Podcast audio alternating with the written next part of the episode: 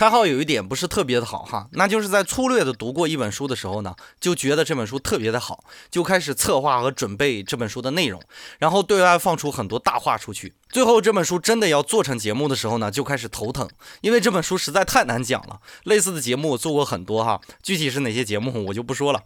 之所以我开始会有狂妄的感觉。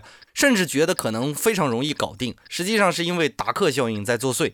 达克效应全称邓宁克鲁格效应，是一种认知偏差的现象，是指能力欠佳的人在考虑自己决定的基础上得出的错误结论，但是无法认识到自己的不足。当然，这种结果导致我每期节目需要更多的时间来准备，因为我太在意自己做的不够好会怎么样。其实从侧面来说，也导致了我的进步。